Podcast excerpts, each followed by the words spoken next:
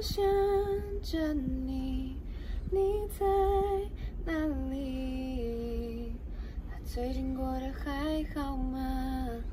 ？Hello，大家好，我是陈华。您刚刚听到的歌曲是《月亮失约了》。您现在收听的是华冈广播电台 FM 八八点五。欢迎收听一起听时事，我是节目主持人水瓶糖。我们这个节目呢，主要是想要跟大家聊一聊最近演艺圈发生的大小事。如果说你也想要知道最近演艺圈发生了些什么，那就跟着水瓶糖一起听时事吧。另外，水瓶糖要跟大家说明一下，我们节目所谓的演艺圈，不只有大家平常知道的。电视、电影的那种明星艺人，还包括了设计圈、艺文界里面的设计师等等之类的。每周二下午两点到两点半，与您相约在空中会面，不见不散哦。我们的节目可以在 First Story、Spotify、Apple Podcast、Google Podcast。Pocket Cast、Sound On Player 还有 KKBox 等平台上收听，搜寻华冈电台就可以听到我们的节目喽。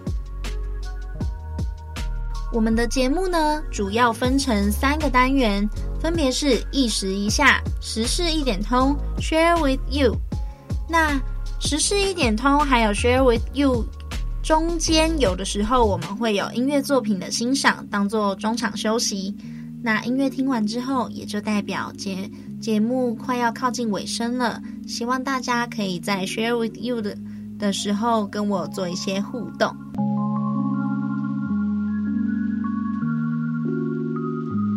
各位听众，大家午安，欢迎收听今天的一起听时事。我是节目主持人水瓶糖，今天来到我们第三集了。那第一集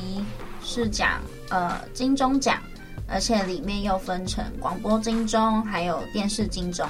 那第二集的部分是我们的台北电影奖。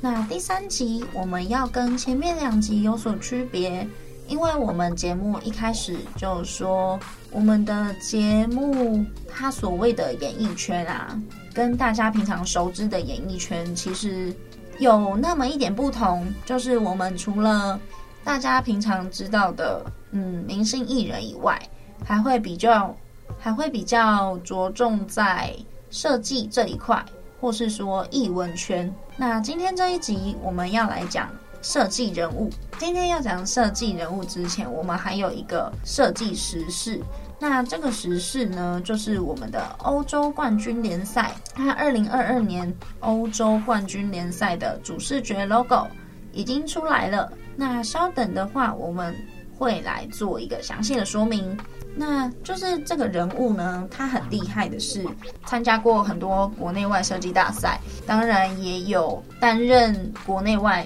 很多的奖项的评审，比如说德国红点就是 Red，还有台湾经典设计奖等等之类的。好，我们先来说欧洲冠军联赛好了。欧洲冠军联赛啊，我不知道大家对足球赛事或是体育赛事有什么样的认知。我虽然不喜欢运动，但是我的家人很多都是呃喜欢运动的。比如说我舅舅他们就很喜欢看棒球、篮球这些球类运动。那我自己，嗯、呃，虽然我不喜欢运动，但是我会跟他们一起看，因为我觉得。嗯，反正他们知道嘛，他们会看就代表他们知道。那既然我不知道，那我除了做自己的事情，我也想要陪家人。那陪家人的话，我当然就是陪他们一起看。那陪他们一起看，我不懂的我就会问，反正人就是要学习嘛，我就问啊。然后他们也都会，也都会很有耐心的。呃，为我解答这样，我自己呃看的时候，我只记得有一年，那个时候好像我才国中吧，就是那个内马尔是吗？我有念错吗？反正就是那个时候也是足球赛事很夯，然后大家因为那时候播的时候是凌晨，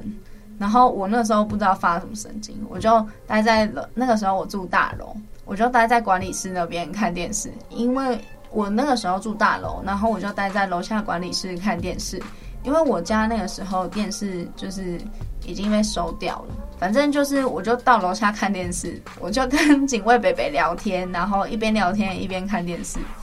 反正警卫北北也不能睡觉啊，然后我就在那里看完整个那个足球。那看完之后，我觉得也蛮有趣的啦，就是至少大家在讲一些话题的时候，我也可以就是听得懂他们到底在说一些什么。好，回归正题，欧洲冠军联赛呢，呃，它的缩写是 UCL，然后简称是欧冠联赛、欧冠杯，或是说冠军杯。那它是欧洲足总。也就是欧洲足球协会联盟去办的，呃，去主办的年度的足球比赛。那当然，它也是代表欧洲俱乐部足球最高的荣誉，也被誉为呢是全世界最高竞技水准的俱乐杯，呃，俱乐部杯赛。当然，也是世界上奖金最高的嗯体育赛事之一哦。还有就是因为它二零二二年冬季的部分是办在。俄罗斯的圣彼得堡的天然气竞技场，呃，目前的话呢，它已经就是因为它大概十月初的时候就已经把主主视觉 logo 试出了，所以二零二二年欧洲联赛决赛呢办在圣彼得堡的俄罗斯天然气竞技场，然后呢，它这一次 logo 大家可以去上网看一下，就是它前面是用奖杯的形式。嗯、大家应该都知道，冠军是除了奖牌之外就是奖杯嘛。那它前面是奖杯的形式，后面那一块呢，我个人觉得比较属于那种，诶，怎么讲，放有一点放射线的感觉，但是它不是线，它是立体的。根据设计师来说呢，它的 logo 设计灵感是来自于俄罗斯画家，就是康定斯基，还有呃抽象派画家马列维奇的艺术作品。那他们两位呢，艺术风格还有表现结合起来的话，他给人家创造一种，大家可以看到那个后面那些啊，它除了是色块以外，就是立体的三 D 的感觉。然后它的字体是用，嗯，也是用圆形跟线条那些，比如说它的 P 就是一个斜，呃，一个直线，然后一个圆圈。我觉得那样看起来也很也很酷，就是大家可以发现上面的那个欧洲联赛的嗯奖杯呢，它除了有原本的欧洲冠军联赛的主 logo，那还有他们自己设计的主视觉，我觉得这很漂亮。就是你看它那个颜色，它是渐层的，它用暖的，然后结合冷色系，对。就是主要它整个视觉看起来是冷色系，但是它有一些很鲜明的地方，它又是用暖色系去做去做搭配。嗯，我个人认为，如果今天我在做一个案子的话，我不太敢将两个撞击的，就是例例如说撞色，或者说就是这种呃色调比较比较不同的。色色彩去做搭配，因为我觉得应该说我自己是简约风派的啦，就是可以越简单越好，不是偷懒。因为我觉得东西，我我常常我从小就常常被人家讲说，你东西明明就做得还不错，但为什么你一定要最后的时候可能把它越加越花？嗯、就是原本好好的东西，为什么你一定要把它弄得很花，然后弄得很怂很丑？那我自己我也不知道为什么，对，我也不知道为什么，那做出来就长那样。好，没有关系，反正呢，我自己。看到这个主 logo 的时候，我就觉得很漂亮，因为它奖杯是以白色为底，然后大家可以看到，呃，整个主视觉多数都是冷色调，然后再搭配一点暖色调去做鲜明的嗯视觉冲击。那这两位大神呢，他们的表现风格结合起来啊，你可以看到他们那个主 logo 上面呢，就是像我刚讲的，它是 3D 的。但是他，因为他们两个都是抽象派的画家，所以呢，就可以发现，其实你看不太懂他们好像要表达什么，就是具体的东西，可能你要讲你讲不出来，但其实他们是利用穿越圣彼得堡的涅瓦河上面的标志性桥梁，就是宫廷桥，还有呃红帆节，还有青铜骑士、彼得大帝的纪念碑，还有圣以撒大教堂。它呃，当然哦，最重要的还有 还有欧洲最高建筑的拉赫塔中心大楼。就是他们把这些呃代表性的算标的物吧，他们将这些标的物还有历史文化加入在这次的主视觉当中，我觉得是一个非常有含义的一个设计。那里面的马列维奇他就有讲说，他当初就有讲说，为欧冠决赛设计视觉是一是一个非常具有创造性的挑战，就是你要对这个城市有一定的了解，然后才可以捕捉它隐藏在这座城市背后的文化历史。因为你如果设计出一个大家嗯平常都就是可能比较冷门的部分。当然有可能一炮而红，但是可能就比较不会达到那么多共鸣。那相对来讲，我自己是认为，除非你本来就定把自己定位在那一块，比如说呃大家比较看不到的地方的那一块，我才会才会想要去了解啦。那接下来讲第二个部分，就是我们的聂永真老师。对，他就是我们今天要重点介绍的设计圈的大师级的人物，他很厉害哦。我不知道大家对聂老师的嗯认识有多少？那他高职的时候是读台中高工的机械制图科，那大学的时候是台科大设计系毕业，他的研究所是台艺大的应用媒体艺术所。还有安特卫普皇家艺术学院的图像设计硕士预班，还有一个是伦敦大学金匠学院计算艺术所。我觉得这很酷，因为我那时候看到计算艺术所，我就想，嗯，我怎么完全没有听过？哎，对不起，我见识浅薄。然后，嗯，我觉得他最厉害的就是，嗯，有一个。单位叫做国际平面设计联盟。那聂永真老师是我们是这个联盟里面第一位台湾的会员，你就可以知道他到底有多么的强。好，那当然聂老师还有得过一些奖项，比如说金曲奖最佳专辑包装奖。应该说，聂老师曾经在很多国内外的大型赛事里面拿到奖项，这样，而且他也担任非常多设计大赛的评审，像我刚前面有讲到嘛，德国红点、台湾经典设计奖，还有经典新秀设计奖，还有日本 Good Design Award。好，那他学生时期的时候呢，就已经担任过诚品书店特约文案写手。我觉得学生时期你可以。透过比如说接案这种东西获得嗯相对的报酬，比如就是可能人家还在念书，还在还在思考未来要干嘛，你就已经开始做自己喜欢的事情，我觉得这很厉害。因为像我自己也曾经想要接案，但是我没有办法做到。嗯，聂老师早期的作品呢，主要范围是在实体唱片的包装，然后书籍的装帧。电影跟剧场的平面文宣，他曾经也是出版品企划主编。然后呢，聂老师也跟国家两厅院还有台北金马影展执行委员会很多次有过合作的机会。那既然讲到金马，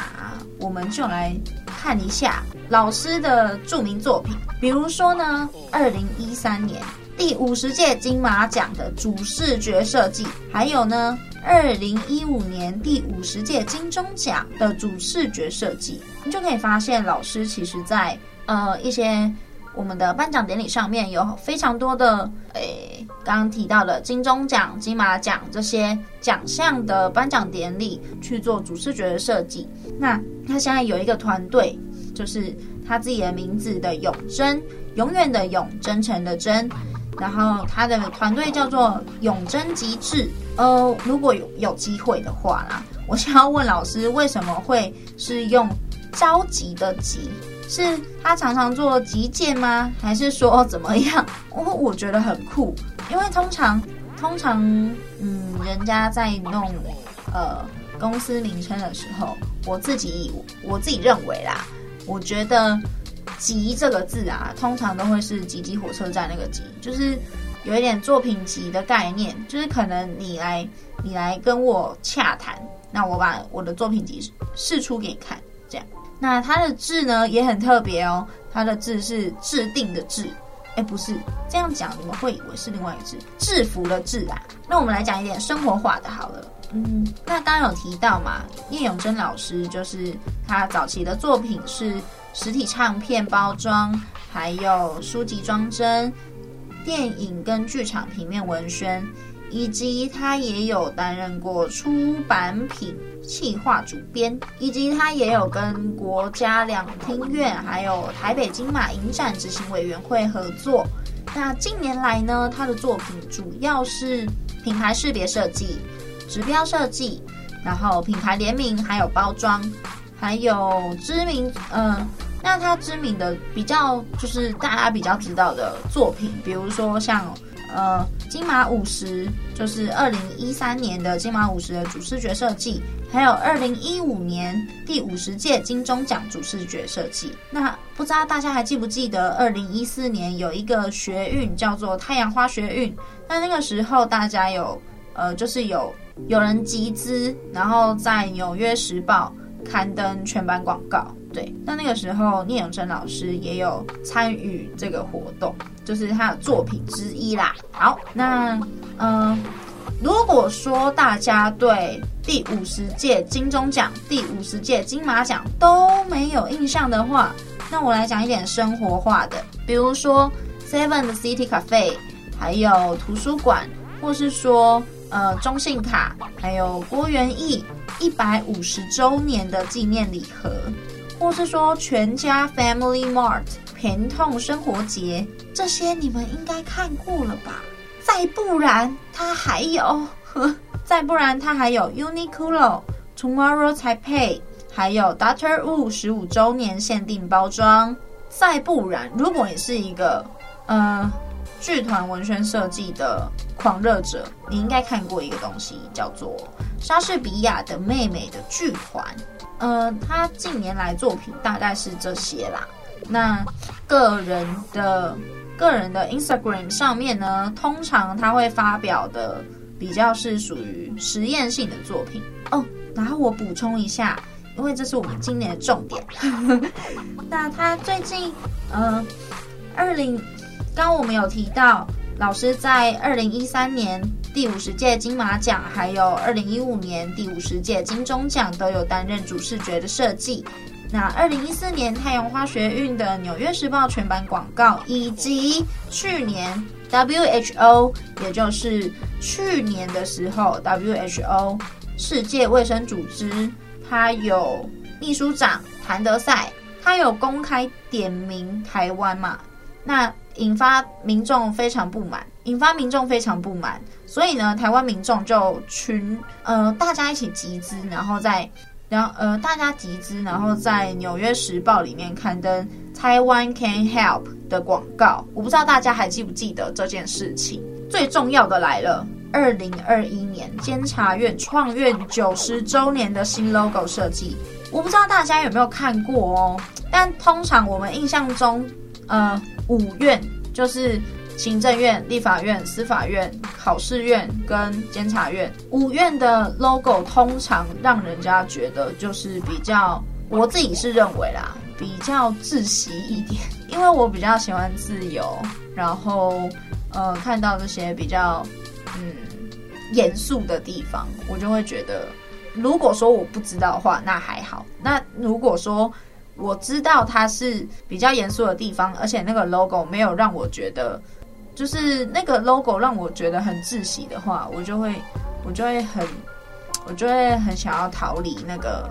那个当下。那大家可以上网看一下，我们呃聂永真老师今年的时候呢，在监察院创院九十周年新 logo 设计，他的他带领他的团队一起做这个，一起做这个提案。那里面呢，聂老师有提到，在他 FB 上面，就是 Facebook 上面，他有提到，今年初台湾设计研究院找他们，还有简讯设计一起组成监察院的总体识别设计以及制作案的提案团队。那这个案子呢，设研院也就是我们刚提到的台湾设计研究院，设研院负责。前期的调研、脉络分析，然后总体规划以及制作预算掌控。那聂永真老师的团队，也就是永真极致，他们是负责识别，就是视觉识别，然后全事物用品以及四个语言版本的职权简介，还有导览专册的设计。那简讯设计呢，负责的是两支，嗯。监察，呃，监察院职权影片的介绍还有制作，那三个团队呢，就是因为设计一定要付出相对的印刷跟制作费用，所以呃，当时是花了台币四百九十万。但是当时，呃，但是后来那个监察院试出他们的 logo item 之后，就有部就是聂老聂老师就说有部分的脸书社团。还有媒体断章取义，嗯，他们会下这种，呃，他们会下一些比较有争议性的，